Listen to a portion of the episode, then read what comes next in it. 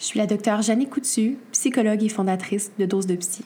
Dans cet épisode, je reçois Maria, une maman qui a perdu son fils du cancer lorsqu'il était âgé de 5 ans. Elle nous livre un témoignage rempli de lumière, de résilience et d'émotion. Je dédie cet épisode à Thomas et aux autres enfants qui se sont envolés trop tôt, mais également aux parents et aux proches, qui sont ceux qui restent et qui vivent avec cette perte. Sur une note plus personnelle, je tiens également à rendre hommage à mes grands-parents qui ont perdu trois de leurs enfants, donc à Odette, Daniel et Manon. Je vous souhaite un bon épisode de Dose de Psy, le podcast.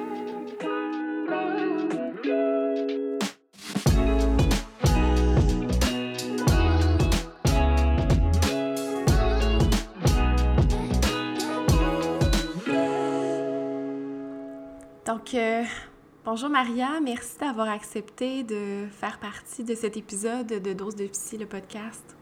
Bonjour, merci de, m'accueillir aujourd'hui. Je voulais commencer en te demandant justement qu'est-ce qui t'avait donné envie de venir participer à un épisode? Parce que c'est toi en fait qui s'est proposé pour venir euh, raconter ton histoire. Je me demandais euh, qu'est-ce qui t'avait amené à, vouloir le faire? premièrement, je pense que de, dans ma façon de vivre le deuil, euh, c'est ce qui m'a beaucoup aidé d'en parler. Euh, puis euh, dans mon quotidien, j'essaie de, de, de, penser à mon fils. Euh, donc, euh, ça fait partie de, de quelque chose qui, qui, me ferait du bien. Mais aussi en pensant aux personnes qui ont vécu cette épreuve-là ou qui devront la vivre malheureusement, je pense que ça pourrait être aidant. Donc, c'est à la fois pour prendre soin de toi dans ton deuil, à la fois pour rendre hommage euh, à ton fils Thomas, mais aussi pour euh, apporter du soutien à ceux pour qui ça pourrait être euh, porteur. Exactement. Donc, euh, ben, je, propose qu'on y aille de façon chronologique. Euh, dans, le, dans le cancer pédiatrique, les parents vont décrire comme la quête du diagnostic comme étant euh, difficile parce que bon, c'est un moment où est-ce qu'on ne sait pas trop ce qui se passe, on est à la recherche de réponses. Comment ça s'est passé pour, pour vous de votre côté, cette, cette étape-là? je t'avoue que je suis très d'accord avec ce que tu dis euh, avant d'avoir de savoir qu'est-ce qui se passe pour notre enfant, euh, c'est vrai qu'on est pressé de savoir euh, c'est quoi le diagnostic pour pouvoir le traiter, peu importe c'est mm-hmm. quoi. Euh, puis nous, Thomas, il est, est allé à l'hôpital à Trois-Rivières un samedi. Puis à Trois-Rivières, ils ont comme pas réussi à trouver grand-chose, fait qu'il a été transféré à Sainte-Justine. C'est seulement le mardi soir qu'il a eu son diagnostic. Pour moi, ça a été euh, puis je pense pour son père aussi, ça a été très euh, soulageant de savoir euh, puis de commencer à entamer les démarches. Parce que avant ça, qu'est-ce qu'on fait, c'est que on essaye de donner du confort à l'enfant, mais tu vois que ça évolue de son état. Donc c'est vraiment très inquiétant. c'est ça, t'es un peu dans dans le vide, là, puis c'est pas le fun. Mm-hmm. Ben oui, c'est ça. Puis qu'est-ce qui se passait pour Thomas? C'est quoi les symptômes qui l'ont emmené à l'hôpital? Thomas, c'était quand même assez particulier parce que euh, c'était une de ses paupières qui était un peu jaune, mais c'était très... Euh, euh, son père le remarquait pas, puis même sa gardienne, il remarquait pas Moi, je, trouvais qu'il y avait une de ses paupières qui était un peu plus jaunante. Puis là, je demandais justement aux gens qui fréquentaient le plus Thomas, ils, ils voyaient pas, fait que c'était très très doux là, tu ça paraissait pas beaucoup. Puis il y avait aucun autre symptômes euh, Thomas.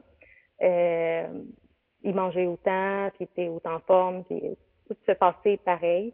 Euh, moi, j'avais une petite inquiétude, je trouvais ça bizarre. Euh, mais qu'est-ce qui a fait en sorte qu'on aille à l'hôpital, c'est que sa paupière, dans le fond, elle a commencé à devenir un peu mauve. Mm. Et, comment ça s'est passé, c'est que plus le temps avançait, euh, est devenu comme s'il y avait un, un œil au beurre noir, au noir, qu'on dit. Fait que euh, c'est ça, on aurait dit vraiment qu'on l'aurait cogné. C'était, comment je peux décrire ça? C'est un bleu, là. Il y a des étapes. Quand tu cognes, il va sortir très foncé, puis après, il va commencer à éclaircir. Mais pour Thomas, c'était à l'envers. C'est ce qu'il y avait à sa paupière. Puis, euh, ils l'ont gardé, mais il n'y avait rien d'autre. Ses prises de sang étaient quand même correctes. Il faisait un peu d'anémie, mais euh, je me souviens que même à Trois-Rivières, on m'a dit comme ah, euh, rassurez-vous, euh, au moins on peut vous dire que c'est pas un cancer. Il était certain que c'était euh, comme un virus dans sa moelle, quelque chose comme ça. Mais c'est vraiment moins pire qu'un cancer. finalement, quand on est arrivé à Saint-Justine, euh, ben, c'était vraiment un cancer. Donc, ils ont réussi à le détecter là, de par ce symptôme euh, unique-là? Euh, oui, puis aussi parce qu'on passait comme toutes sortes de tests des échos, puis on vu la tumeur dans son ventre. On en avait passé aussi à Trois-Rivières, mais j'imagine que c'est un peu moins précis vu que c'est pour des enfants, mm-hmm. c'est pour des enfants, puis à Trois-Rivières, c'est plus pour des adultes, habituellement. Mm-hmm. Donc, c'est ça, mais là-bas, ils ont vu la tumeur, puis il était déjà stade 4 très étonnant de. Ça, c'était juste le seul symptôme qu'il a eu. Puis quand il a été transféré, c'était parce qu'il commençait à avoir vraiment mal au ventre. Il criait de douleur à l'hôpital.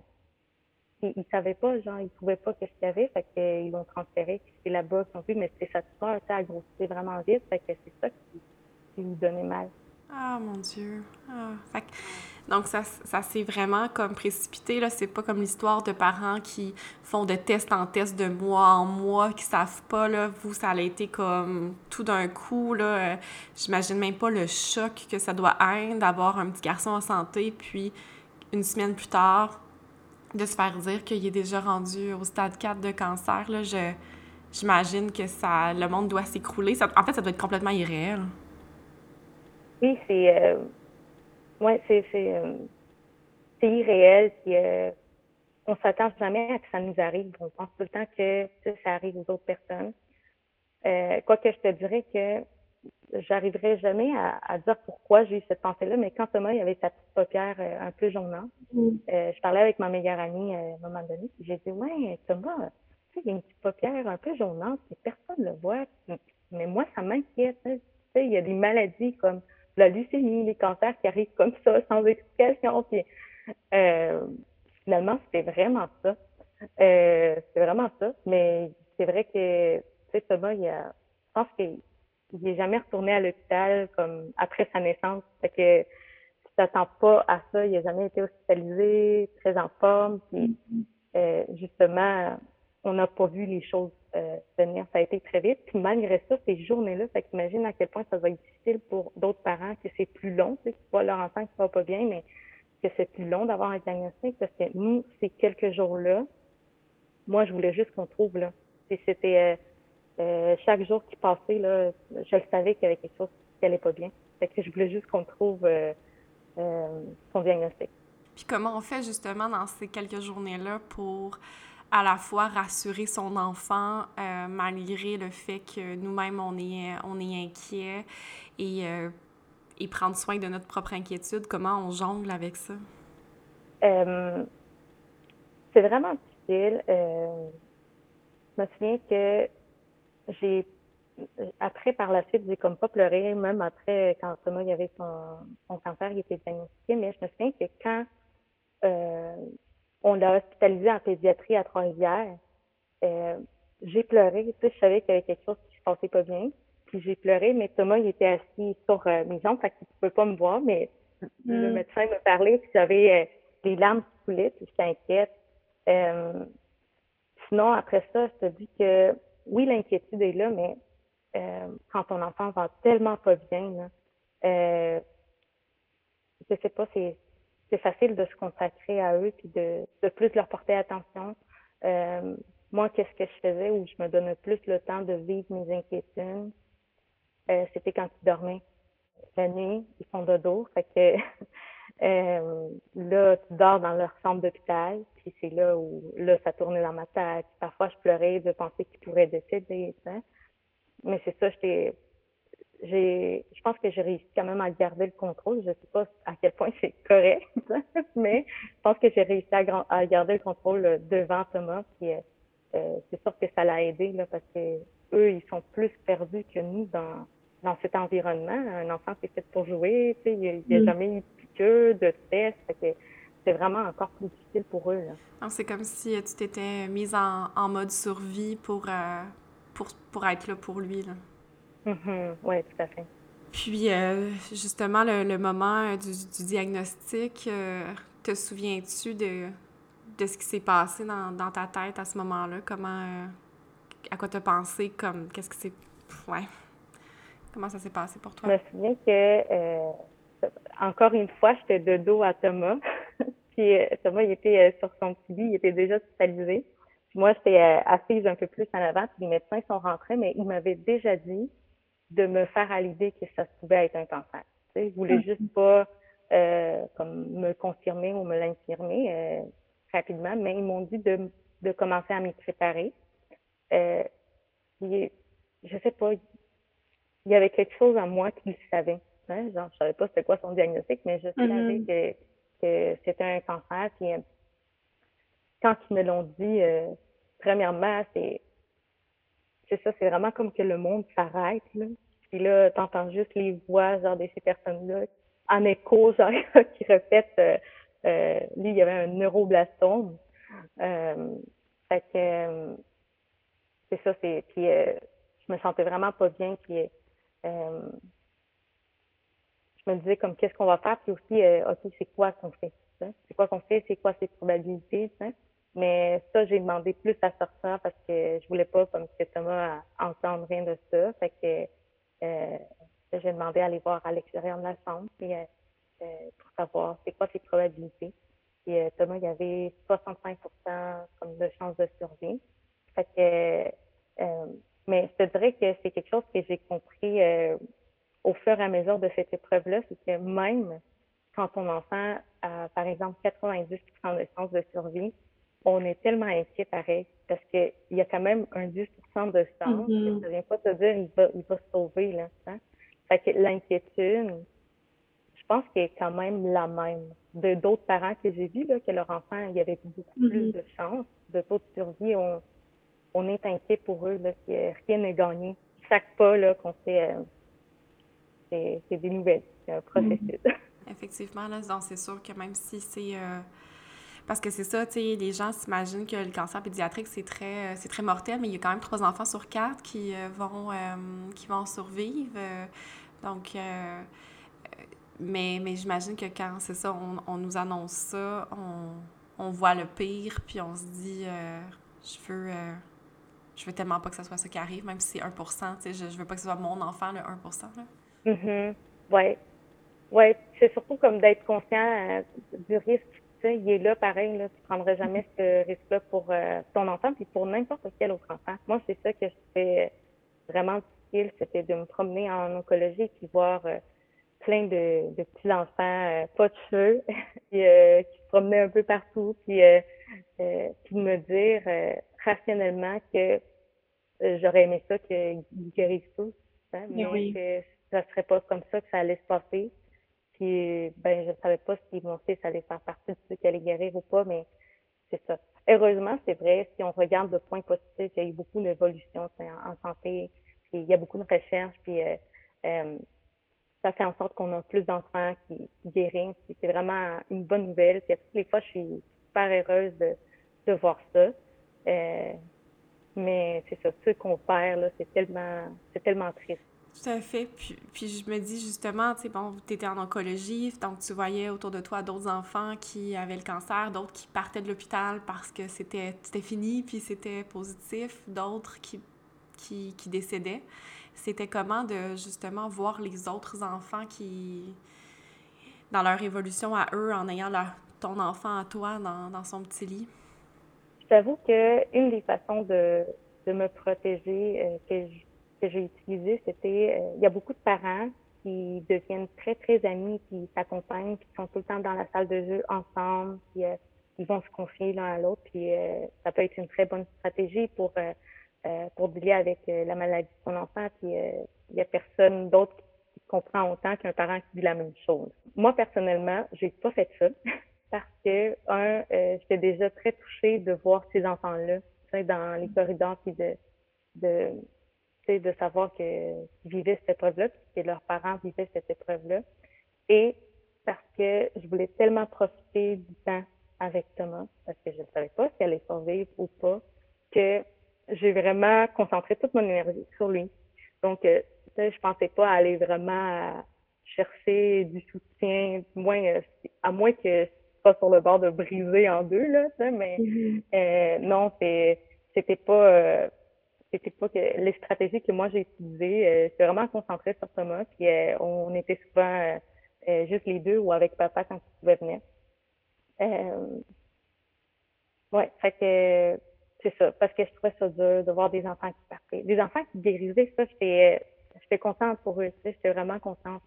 Mais de voir des enfants qui partent, qui décèdent aussi jeunes, puis de voir la peine euh, mm-hmm. de leurs parents, euh, j'aurais été portée à vouloir les soutenir puis les aider, mais là, j'avais pas de temps pour, pour faire ça. Il fallait vraiment que je me concentre juste sur mon fils. Donc, euh, ben oui, pour au-delà du temps, il y a aussi l'espace mental, puis l'espace émotionnel. Là. Je pense que tu étais déjà euh, suffisamment surchargée euh, et avec raison là, pour pas en plus aller absorber les émotions des, des autres. Là. Oui, c'est ça. C'est, c'est ça. même l'entourage, c'est un peu ma mère qui avait beaucoup besoin de soutien parce qu'elle trouvait ça comme encore plus difficile. Je trouvais ça difficile, mais j'arrivais à peut-être parce que c'était devant Thomas tout le temps, fallait que je reste un peu euh, solide. Mais mm. c'est ça, je pouvais pas commencer à, à, soutenir euh, euh, tout le monde autour de moi. Il fallait vraiment que, que justement j'essaye de moi tenir le coup puis d'aider à Thomas à traverser cette épreuve-là. Puis justement, Thomas, comment parce qu'il y avait il y avait cinq ans à ce moment-là? quand il a eu son diagnostic, Thomas, il y avait quatre ans. Donc, comment, justement, il, comment il comprenait ça? Comment il, vivait ça d'être à l'hôpital, de ne plus être avec ses amis, euh, de... de c'est ça, d'être un peu dans un statut de, de malade toute la journée? Mm-hmm. Euh, au début, ça a été très. Vraiment, là, euh, je reconnaissais pas mon enfant. Euh, on a même eu accès à une pédopsychiatre parce que il était vraiment de mauvaise humeur. Euh, il ne souriait pas, il voulait presque plus rien faire. Euh, il avait vraiment peur, en fait, les infirmiers et les, médecins, parce qu'il s'était tellement fait piquer, il avait tellement fait de tests que euh, ça, il était. Euh, Thomas, c'était un garçon qui était très extroverti, qui est vraiment très de bonne humeur en général. Donc, c'était très surprenant pour moi de le voir marabout euh, euh, à longueur de la journée. Mais ça, évidemment, c'est parce qu'il se sentait pas bien, puis parce qu'il se sentait pas en confiance avec euh, ce nouveau milieu de vie. Donc, ce qu'on a fait, c'est qu'on s'est mis en équipe avec euh, l'éducatrice, la pédopsychiatre, euh, c'est ça, avec tout le personnel pour euh, essayer de le mettre un, un peu plus à l'aise. Je me souviens que on lui a donné un petit jeu de docteur. Fait que là, il mm-hmm. pouvait, lui, comme me piquer, me faire des traitements. Puis. Euh, on jouait aussi avec euh, une petite maison de poupée. Puis là, je voyais un peu comment ils se sentaient. parce qu'il parlait, euh, ils reflètent vraiment ce que les enfants ils reflètent dans leur jeu, un peu comment ils se ressentent. Puis euh, c'est ça. Fait que finalement, ça s'est replacé. Je te dirais que je sais pas, en moins de deux semaines, là, ça s'est replacé. Peu à peu, il a fait des liens avec avec d'autres membres du personnel. Puis même qu'à la fin, Thomas, il voulait devenir docteur il croyait dur comme père qu'il était docteur. Euh, il arrivait en oncologie pour son hospitalisation, puis il s'en allait au département des infirmières, euh, dire bonjour. Puis euh, les infirmières, ils disaient comme « Ah, oh, bonjour, docteur Poveda! » fait que ça s'est bien passé, mais au début, c'était très difficile. Ça demande beaucoup de, de patience et de, de compréhension de toute l'équipe, pas juste la famille. Puis heureusement, je pense qu'à Saint-Justine, sont super... Euh, équipés pour ça, ils ont l'habitude, fait qu'ils mm savent vraiment prendre le temps. Puis Thomas, il a été hospitalisé combien, euh, combien de temps? Euh, ben, ça durait un an. On avait euh, des petits congés, euh, parfois à la maison. Nous, on vit à Trois-Rivières, donc on avait des congés à Trois-Rivières, mais ici, il fallait qu'on aille à la clinique quand même pas mal, presque à tous les jours, pour faire ses prises de sang pour voir si ses plaquettes, si ses défenses euh, étaient correctes ou pas. C'est, puis tout le temps avec le masque. Hein. Maintenant, le masque, euh, c'est une réalité pour, euh, pour nous tous. Euh, et euh, quand j'ai commencé à porter le masque au quotidien, sais, il, me dérangeait. Là, je n'étais pas habituée. Et Thomas, lui, il portait un masque qu'on appelle le N95, qui est vraiment plus épais. C'est vraiment plus difficile de respirer au travers de ce masque-là. Puis, euh, avec l'arrivée du COVID, j'ai réalisé à quel point il était, euh, tu sais, il chialait pas, là. Il faisait juste suivre ce qu'il fallait qu'il fasse. Euh, c'est ça. Fait que non, on a passé euh, la majorité du temps, je te dirais, à l'hôpital, parfois au manoir, que c'est un Mhm. centre qui accueille des familles. Euh, donc, euh, si c'était des traitements juste de jour ou qu'il n'y avait pas besoin d'être hospitalisé, on restait au manoir, puis un peu à la maison. Fait que, mais euh, je pense que l'hôpital, c'est devenu notre maison. pour nous, Mhm. là, euh, pour moi et Thomas, qui passions là pas mal la majorité du temps. Là, euh, Hmm. Donc, il a fallu, toi, que tu mettes complètement ta vie euh, sur pause pendant, pendant tout ce temps-là. Ça devait plus être possible de travailler ou... euh, euh, puis, puis, bon, j'en comprends aussi que tu n'avais pas d'autres enfants à, à cette époque-là. Eh non, c'est ça. Puis euh, toujours, euh, en ce moment, j'ai toujours pas d'enfant. Thomas, c'est mon seul euh, enfant euh, pour le Mhm. moment. Mais euh, oui, à ce moment-là, il a fallu qu'on arrête, mais que j'arrête tout. Euh, J'étais rendue à faire des stages à l'hôpital à ce moment-là. Puis il a fallu que je cancelle ça euh, euh, parce que Thomas a eu son diagnostic. Puis après ça, euh, je suis restée avec Thomas, euh, c'est pas mal toute l'année. Euh, euh, ouais, non, je pourrais pas faire rien d'autre. Puis papa, lui, il fallait qu'il travaille. Euh, il venait dès qu'il pouvait, mais ça prend de l'argent quand même. Mais oui, c'est ça. Et vous étiez ensemble, euh, vous étiez ensemble euh, à ce moment-là? Oui, on était ensemble. euh, quand Thomas a eu son diagnostic, on était ensemble. Puis trois mois après son diagnostic, ça c'était en mai. Donc euh, euh, trois mois après, on s'est séparés. Euh, mais vraiment, même comme en cachette de tout le monde. Euh, notre famille ne le savait pas, puis personne ne le savait. Thomas, il n'a jamais remarqué parce que justement, on voulait pas comme que Thomas aille à dealer avec les inquiétudes de maman, de faire confiance en tout ça. Donc, euh, on était vraiment en très bon terme, moi puis, euh, puis Gustavo euh, à ce moment-là, euh, encore aujourd'hui. Puis, euh, ouais, on a focusé sur notre enfant un peu comme ce que je te disais euh, tantôt par rapport aux autres parents. Notre énergie, là, on n'avait tellement pas d'énergie à mettre sur notre couple et sur nos besoins, tu sais, à nous, là, que c'est ça, on s'est dit on va on va focuser sur la vie de famille, puis Thomas qui a ses deux parents qui vont le mieux possible pour lui. Euh, et c'est ça qu'on a fait euh, euh, jusqu'à temps qu'il décède. là. Oh là là, mon Dieu. Donc, tu t'en vivais des choses en même temps. C'était beaucoup de beaucoup d'épreuves, parce qu'une séparation, c'est une épreuve aussi. Ouais, c'était très, très difficile. Euh, ouais, moi, j'ai trouvé ça très, très difficile. Euh, mais j'ai trouvé ça encore plus difficile quand Thomas est décédé. Oui, Parce que là, c'est plus, euh, euh, j'avais plus ma famille, j'avais plus mon enfant, j'avais plus mon amoureux. Puis je suis retournée aux études. Fait que je me sentais comme dans une autre vie, tu sais. Je retrouvais des, des étudiants qui avaient pas vraiment de responsabilité, responsabilité sauf euh, comme étudier, mais en général. Donc, euh, c'était un autre monde. Ouais. C'est ça, j'ai trouvé ça. J'ai perdu comme mes repères à, à ce moment-là. Ben oui, absolument. hein. C'est euh, c'est ça, c'est rentrer à l'hôpital avec une vie, c'est d'en ressortir avec euh, une vie à, à rebâtir, là, dans le fond. Ouais, exactement. Puis, euh, comment est-ce que ça s'est passé, euh, le moment de l'annonce euh, que, que ça allait comme se terminer, que Thomas allait décéder? Ben, on l'a vécu comme à deux moments, parce que il y a eu, euh, y a eu un moment où on nous avait déjà proposé pour une première fois si on voulait comme avoir accès aux soins palliatifs, ben on pouvait, parce que ça s'annonçait comme pas si bien que ça. Puis à ce moment-là, qu'est-ce qu'on avait fait, c'est qu'on est allé vérifier plus auprès de Thomas. Thomas, il comprenait pas qu'il pouvait mourir. Euh, il savait qu'il était malade, mais je pense qu'il pensait surtout qu'il allait guérir. Parce que, Mais juste la notion de la mort pour cet âge-là, c'est une notion qui est comme tellement complexe et abstraite, euh, qui qui comprennent pas trop ce que ça veut dire non plus, là. exactement, c'est ça. Fait qu'on est plus allé comme vérifier auprès de Thomas, sais, s'il n'était pas comme beaucoup trop tanné de ce traitement-là qui était difficile pour lui. Euh, puis finalement, euh, on a, tu sais, au, au début, euh, parce que c'est difficile de comprendre un enfant, là, on, on pensait que c'est ça qu'il voulait tout arrêter, mais finalement, on s'est rendu compte que c'était une partie, un traitement en, en particulier qu'il n'aimait pas, c'est pour ça qu'il voulait arrêter.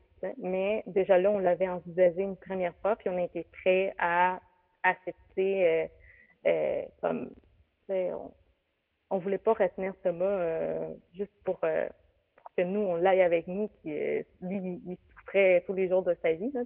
C'est pas vraiment notre but. Euh, c'est ça. Mais là, finalement. On a trouvé comme une façon que ça lui convienne, que il y a une meilleure qualité de vie, puis on est resté comme ça jusqu'à la fin. À la fin, on s'est rendu jusqu'au dernier traitement parce que pour le neuroblastome, tu passes par tout, par la chirurgie, par la radio, par la euh, chimio, puis tu fais le dernier qui s'appelle immunothérapie. C'est un traitement qui est quand même nouveau. Euh, et euh, quand on l'a fait, euh, à un moment donné, on, est on a eu congé après notre première phase du traitement. Puis, euh, il est tombé malade, il avait de la fièvre, il n'allait pas bien. Et on l'a hospitalisé. Puis finalement, c'est là qu'on a réalisé que le, cancer, il prenait de plus en plus de, de place. Qu'il n'y avait plus vraiment de traitement qu'on pouvait faire sauf des traitements expérimentaires. Euh, puis, comme, ben, comme je te disais tantôt, euh, on voulait pas s'acharner. Euh, on voulait pas s'acharner. Les traitements sont utiles. Euh, même si garder sa bonne humeur, ça nous garantissait rien, puis on savait pas trop comment qu'elle allait réagir. donc, on a décidé de on a tout fait qu'est-ce qu'on a pu, puis on a décidé de simplement qu'il arrête le tout, puis lui donne des soins de confort. Euh, à ce moment-là, c'est très c'est très irréaliste. Tu le sais que tu fais ce choix-là, tu sais que ça va arriver. Ben, je me souviens que Thomas, euh, il était couché, on dormait souvent ensemble, puis euh, Thomas était couché dans son lit, puis parfois je regardais comme son petit cœur puis son petit ventre bouger, puis j'essayais de me dire comme ça, il faut partir. un jour, ça fera pas ça. Euh, mais j'arrivais pas à le concevoir. Ça ça marchait pas. Euh, ouais, c'était. Euh, ça a été, euh, ça a été vraiment une grande épreuve. malgré le fait qu'il a super bien fait ça, il a été heureux, je trouve, pendant, pendant, pendant ce défi-là, il a réussi à, à trouver du bonheur. Hein. Mais c'est difficile pareil. Eh oui, ben, j'imagine même pas de, de, prendre cette décision-là, de, de se dire, ben, tu sais, je, je, le laisse partir pour lui. Hein? C'est euh, hmm. une grosse, grosse euh, décision. Euh, puis c'est, en fait, c'est ça, c'est de mettre de côté ses propres besoins, notre envie de garder notre enfant avec nous.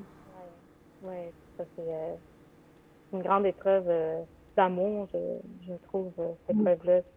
Même quand on te demande si on, on le ranime, tu sais, si, c'est un arrêt, euh, si on le ranime, est-ce qu'on le ranime ou on, on le laisse partir parce que il n'y a plus de traitement, là, ça. Fait qu'on ferait juste le ranimer pour qu'il reste là, puis euh, euh, ça, ça a été, ça a été une décision aussi très difficile, mais puis que je pense aussi qu'il est quand même personnel, tu sais, il y a d'autres parents qui pourraient choisir autre chose, ça fait, mm-hmm. on est tous différents, mais ça a été une décision aussi difficile à faire euh, euh, de choisir de vraiment comme le laisser aller. Puis comment est-ce qu'on passe les derniers jours avec notre enfant, sachant que, que c'est les derniers jours, justement, qu'est-ce que qu'est-ce qu'on lui dit, qu'est-ce que qu'est-ce qu'on qu'est-ce qu'on a besoin? Euh, j'ai passé et son père aussi, on, a eu la permission d'avoir aussi d'autres membres de la famille plus proches qui n'avaient pas pu le voir souvent pendant cette année-là. Euh, on profite du temps qu'on a avec lui. Euh, je me souviens qu'il a eu le droit de réaliser comme quelques rêves. Euh, euh, s'en est chargé. Il y a eu rêve d'enfant qui a aidé.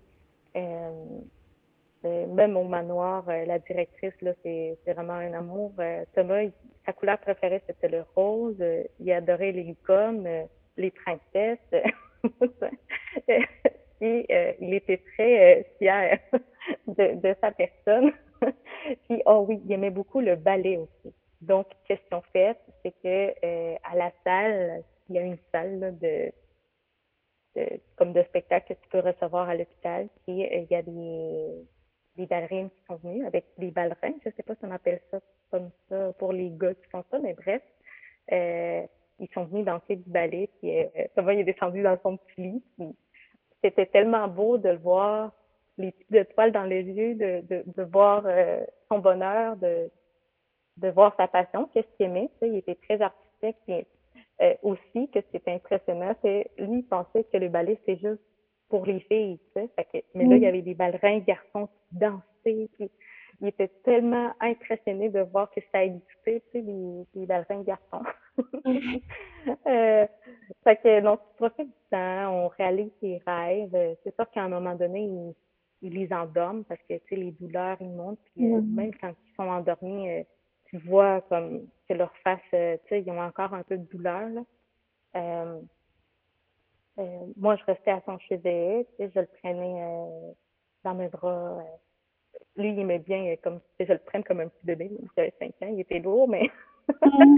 j'ai j'ai fait ça j'ai fait ça tout le long. Hein, puis, euh, je t'avoue que je pense que cette année-là, c'est l'année où j'ai j'ai pris le moins ma douche.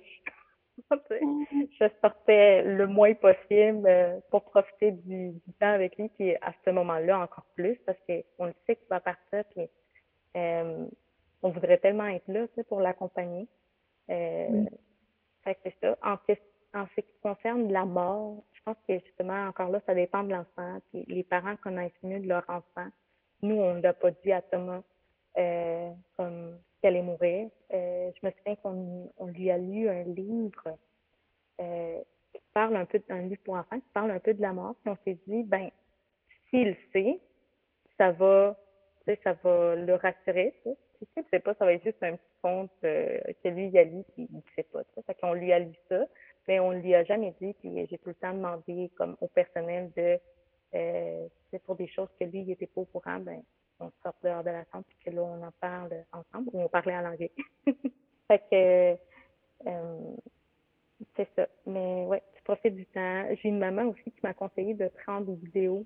Mm-hmm. son, garçon, il était déjà décédé, puis euh, elle m'a dit prendre des vidéos après, là, vas tellement vouloir les revoir puis les revoir. Puis, euh, euh, c'est vrai, on n'a jamais assez de vidéos. Ça, mm-hmm. Je l'ai fini un jour, puis euh, c'était vraiment un bon conseil que j'ai apprécié de cette maman-là. Je pense qu'elle avait raison. que je l'ai faite. Quand même, hein, tu, tu, me parles de ça, puis je j'imagine même pas la douleur que ça doit, que ça doit engendrer tout ça. Puis comment est-ce que cette perte-là t'a changé justement en tant qu'individu? je pense que avoir perdu Thomas m'a fait réaliser encore plus la chance qu'on a d'être en santé, de, de vivre. Euh, ça veut pas dire que je vis pas des moments difficiles parfois, puis que euh, parfois je peux être un peu découragée là, de, de la vie, mais euh, mais ça me revient tout le temps comme à quel point lui, lui il n'a pas eu cette chance-là. Il est décédé à 5 ans, il y a tellement de choses qu'il aurait pu faire, puis il n'a pas pu les faire. Puis euh, euh, la chance d'être en santé, à quel point on la prend pour acquis aussi. Euh, donc, euh, sa résilience, le fait de, de, garder le sourire euh, euh, en général, il, il, disait tout le temps, moi je peux pleurer, je ne pas. Puis, il, répétait tout le temps à, ça aux infirmières parce que, tu sais, parfois, il, leur, il disait comme, ben non, tu sais, ça va pas faire si mal. Là, moi, ma maman a dit que je peux pleurer. fait que là, il pleurait, mais après, tu sais, il vivait son émotion, tu sais, puis après ça, il retournait jouer, tu sais, il, il, mm-hmm. voyait encore qu'est-ce qu'il y avait de positif autour de lui, puis ça, je trouvais que c'était une très belle leçon, hein. Autant le fait de s'écouter, puis de vivre quand ça va pas bien, mais qu'après, genre, on lâche un peu prise, puis on continue, parce qu'il y a d'autres choses qui sont belles aussi autour de nous.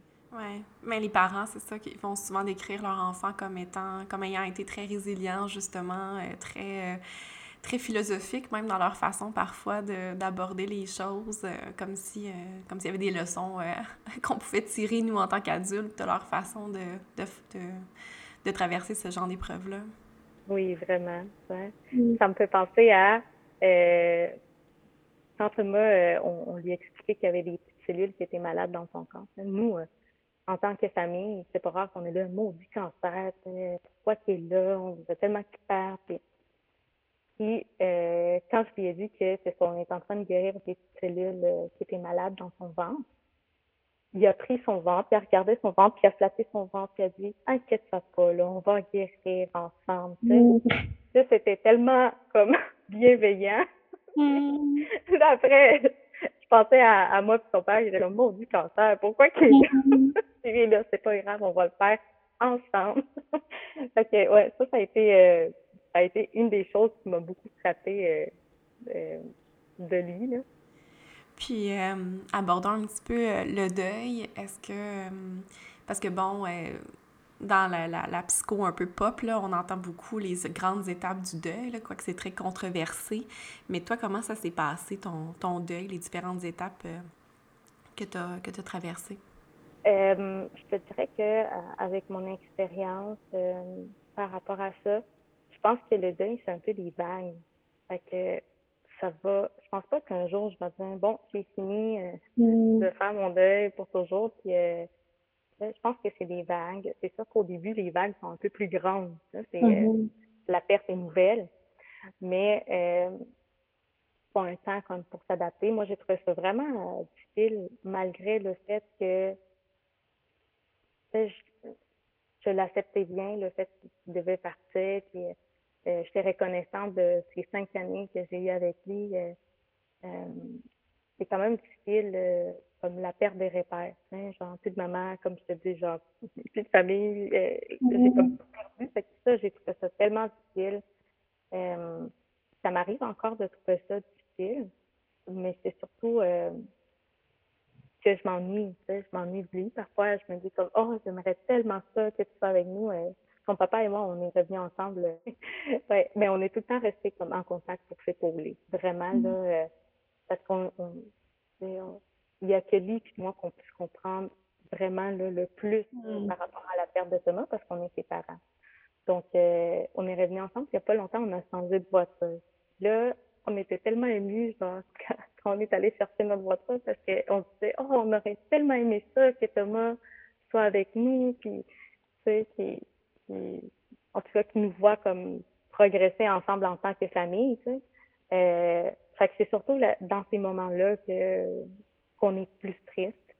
Euh, mais ça passe, puis on l'accueille. C'est ça. Je pense que la clé, c'est d'accueillir le fait que ça va pas bien.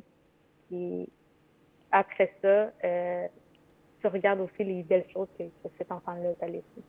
Mais est-ce que est-ce que tu étais en colère? Parce que je me dis, moi, j'aurais été tellement en colère contre, contre la vie, contre, euh, contre, tellement de choses.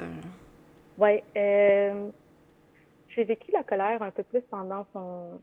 Tu sais, quand j'ai appris qu'il y avait le diagnostic, je me disais, mais voyons donc, pourquoi? C'était tellement injuste? Justement, mm-hmm. il allait bien, il était heureux, il a une famille stable, tu sais.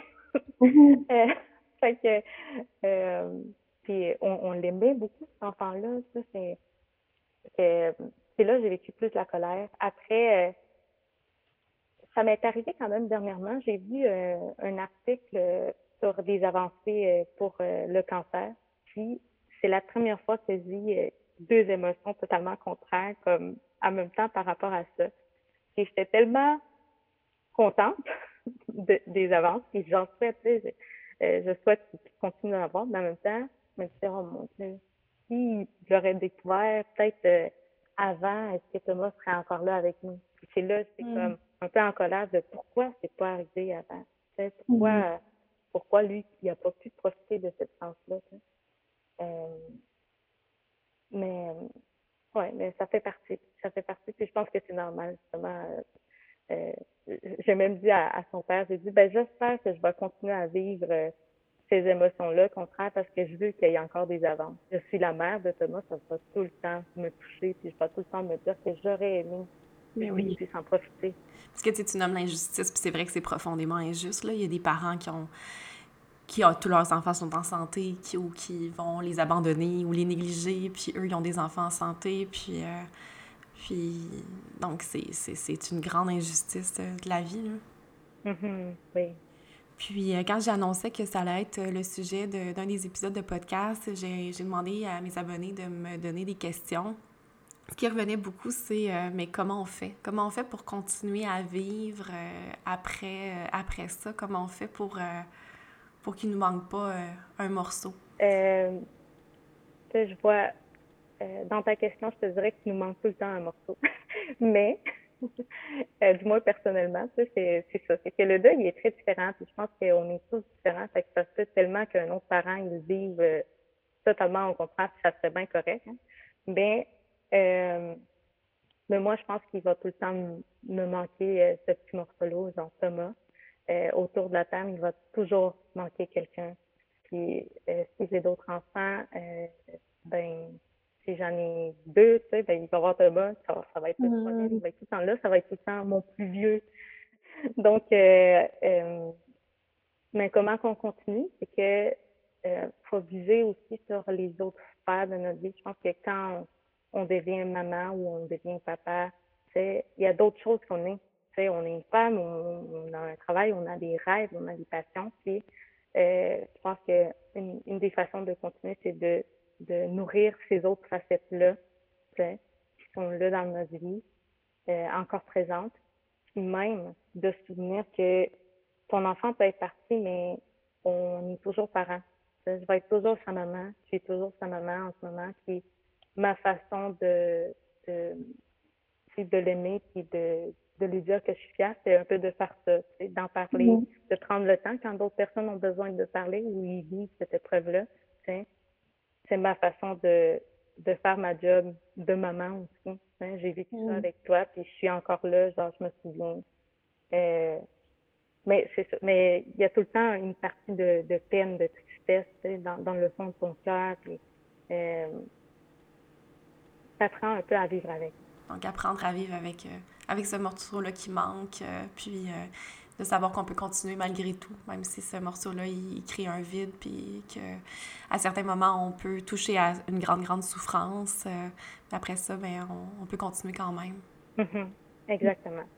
Puis est-ce qu'il y a une part de, de, de, spiritualité ou de religion qui, toi, t'a aidé à traverser ça? Euh, comme, est-ce que tu avais des croyances qui ont, euh, qui ont pu aider ou personnellement, quand Thomas est tombé malade, euh, j'ai déjà été euh, très croyante euh, dans ma vie, mais quand Thomas est, tombé malade quelques années auparavant, j'ai rendu un peu plus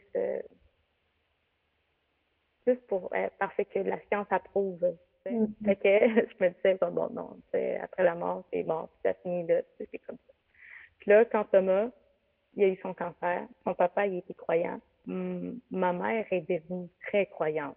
Sincèrement, je veux dire, je suis contente pour elle parce que je pense que ça l'a aidé. Ça a été vraiment ah. quelque chose qui l'a aidé. Moi, je trouvais ça difficile. J'étais vraiment en, comme en guerre contre moi parce que je me disais comme ben je crois pas vraiment a de quoi après. Puis, euh, fait que je trouvais ça triste. C'était juste la perte, puis je ne vais jamais le revoir. C'est fini. on a juste eu cinq ans, puis c'est fini. Euh, je te dirais qu'aujourd'hui, euh, c'est pas que je crois en quelque chose en particulier, mais il y a une certaine ouverture qui est restée après cette épreuve-là. Une certaine ouverture à, euh, au fait qu'on ne connaît pas tout dans la vie. Puis, euh, la science, c'est pas nécessairement tout. Donc, euh, c'est ça. c'est le fait d'être ouverte à peut-être, hein, peut-être euh, beaucoup de possibilités. Et, et pourquoi j'ai fait ça, c'est parce que je me disais, admettons que moi je me dis, mais non, c'est pas scientifique. Puis il se passe de quoi là? Puis que, admettons que Thomas il veille vraiment sur euh, ceux qui aiment. Et il me voit que oh non non c'est c'est sûr que c'est c'est impossible. Je voulais pas euh, c'est ça, je voulais pas comme qu'il dise ça, donc je me suis dit, je vais me garder une petite ouverture, c'est peut-être possible. Euh, euh, mais ce que je fais surtout, c'est qu'il vit dans mon cœur à tous les jours. Mm Moi, il est là dans mon cœur. Puis quand que je vais être euh, en vie, euh, il, vivra toujours dans, mm. dans, dans plein de gestes que je vais poser au quotidien. Puis tantôt, tu disais que ça t'avait amené une, une, vision de la vie différente, de justement d'en profiter plus, de, de, prendre conscience de la chance d'être en santé. Puis bon, tu depuis tantôt, tu m'en parles, puis tu quand même, es quand même souriante. Je, je sais pas, est-ce que tu étais une personne qui était déjà comme ça à la base, une personne qui, euh, tu sais, je sens que comme justement t'aimes la vie. Est-ce que ça... Euh, est-ce que c'est quelque chose que tu avais déjà en toi qui a comme grossi ou c'est comme venu de cette, de cette épreuve-là? Euh, je pense qu'avant, j'étais déjà une personne qui était, qui était quand même souriante. Thomas, mm. Thomas et moi, on se ressemblait beaucoup. Euh, mm. Donc, je suis très extrovertie, très facile d'approche, et euh, j'ai l'amour facile, comme on dit. Donc, euh, euh, je pense que ça juste l'épreuve a mis l'accent comme encore plus sur ces qualités-là que mm. j'avais déjà. Hein. Donc, parce que avant on m'aurait dit euh, ton fils euh, va mourir du cancer, euh, je me serais dit mon Dieu, je serais pas capable de sortir au travail, puis mm. jamais que je pourrais faire ça. Hein. malgré que j'étais déjà une personne résiliente. je trouve que c'est tellement une épreuve comme pas croyante que c'est normal de se dire qu'on ne passerait pas au travers, mais on trouve le moyen. Hein? Puis euh, la force, là, justement, c'est pour moi la force, c'est que ce que je disais à Thomas, genre, qui était fort, euh, tu sais, la force, c'est pas juste d'aller bien, puis de pas pleurer, mm-hmm. que ça soit parfait tout le temps. Euh, non, la force, c'est vraiment de s'écouter, de, d'accepter, genre, comment qu'on est, tu sais, quand, quand ça va moins bien, quand ça va bien. Mm-hmm. euh, donc, c'est pour ça que je pense que j'arrive à, à, profiter de la vie au quotidien, puis que surtout dans cette expérience-là, qu'est-ce que je, je garde le plus dans mon cœur, c'est la chance que j'ai eue d'être maman de Thomas. Ça, c'est vraiment mon focus. Ouais, c'est plate, je l'ai perdu, mais hey, mon Dieu, j'aurais pu ne jamais genre être sa maman, ne jamais l'avoir dans ma vie. C'est là-dessus que je, choisis de mettre l'accent. Hein, c'est, quand, quand j'entendais dire ça, je trouve ça justement tellement fort de résilience, de se ramener sur, euh, sur cette partie-là hein, de, de, ce que tu as vécu avec Thomas, parce que oui, tu as vécu la perte qui est immense et c'est ça, d'une douleur qu'on peut euh, pas s'imaginer, mais tu as aussi vécu les autres moments, puis euh, effectivement, ça aussi, ça a énormément de valeur. Hein. Si on met juste l'accent sur la perte, c'est comme si on, on oubliait la, la, la belle partie. Puis euh, effectivement, la, la, résilience, euh, on a l'impression parfois qu'on ne l'aura pas, alors que la résilience, euh, la plupart des êtres humains ont la capacité d'être résilients. Hein. donc, tu en es un, un, bon exemple. Oui, vraiment. Hmm. Est-ce qu'il y, est qu'il y, a des choses que, justement, aujourd'hui, tu as fait ou que tu fais encore, que tu te dis, ben si j'avais pas vécu cette épreuve-là, je suis pas sûre que j'aurais réalisé ce rêve-là ou que j'aurais mis euh, ou que j'aurais peut-être repoussé ça en me disant plus tard, puis là, je réalise que il faut faire les choses maintenant?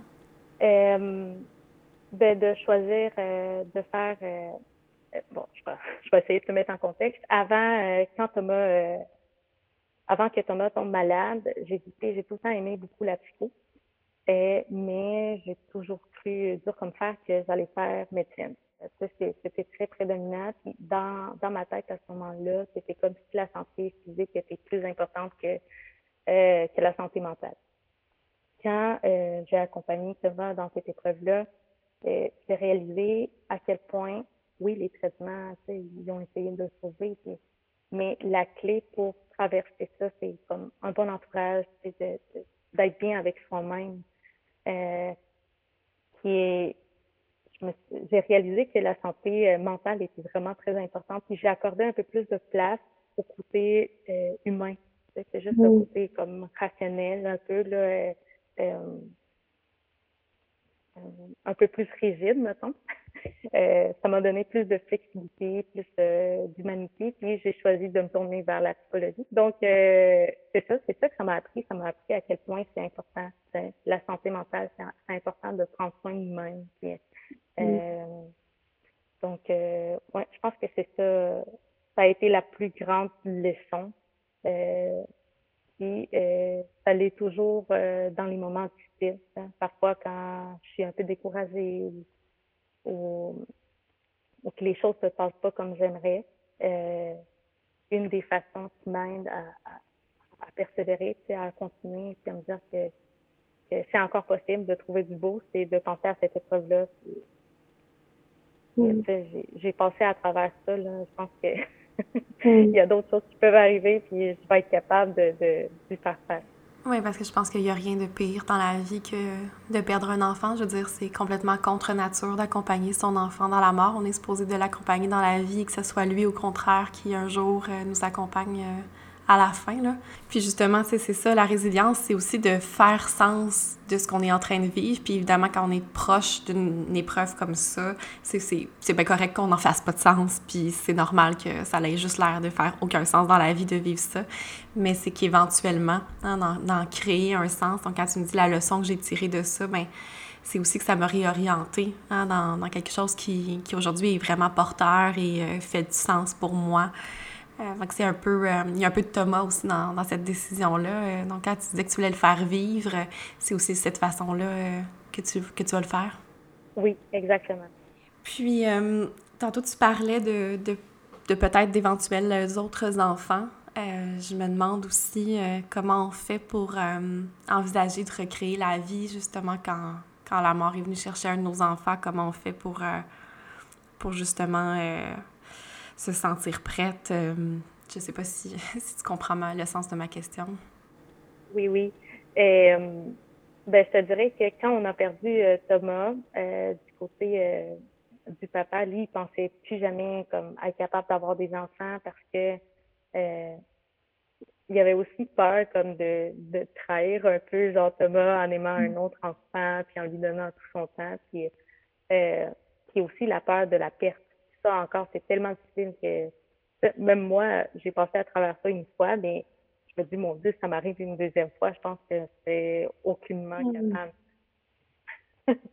euh, moi de mon côté j'ai toujours su que j'en voulais d'autres même quand mm. Thomas est parti, puis même quand, quand Thomas euh, il était, euh, il était malade, lui aussi, il voulait tellement avoir une petite soeur ou un petit mm. frère, euh, sauf que c'était pas vraiment le moment.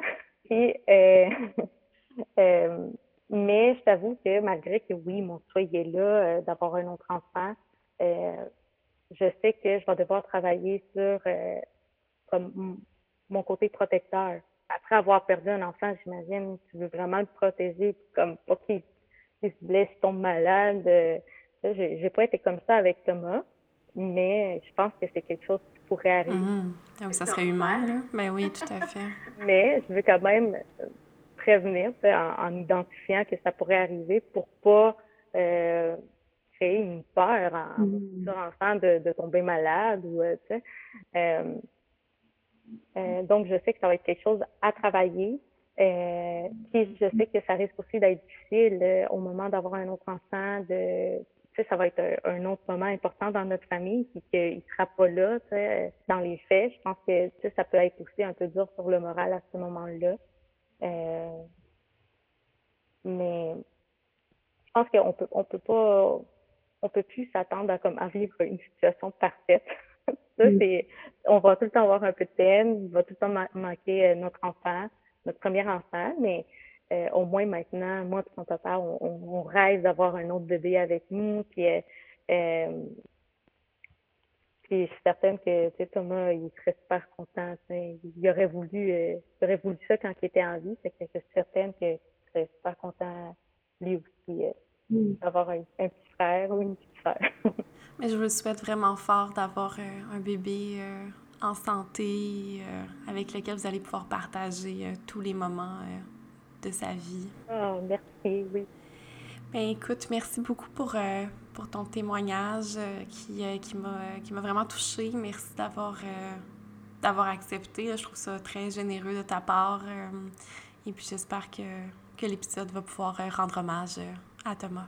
Ah, merci beaucoup. Euh, merci justement de me permettre d'en parler. Puis, euh, j'espère que ça va venir euh, aider certaines personnes qui pourraient comme, avoir vécu ça ou qui pourraient le vivre ou même si je peux me permettre de souvent on ne sait pas comment aider par rapport au deuil d'une personne. Qu'est-ce qu'on peut faire? Puis justement, on est tellement différents que je pense que la meilleure façon d'aider quelqu'un dans un deuil, c'est de lui demander qu'est-ce qui te ferait du bien.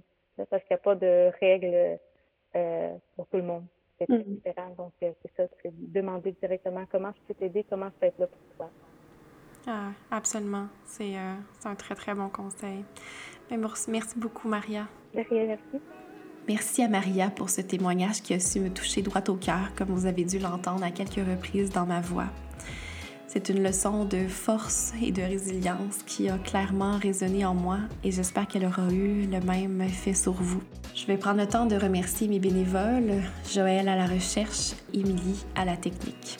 Je vous souhaite de bien prendre soin de vous et je vous retrouve bientôt pour un autre épisode de Dose de Psy, le podcast.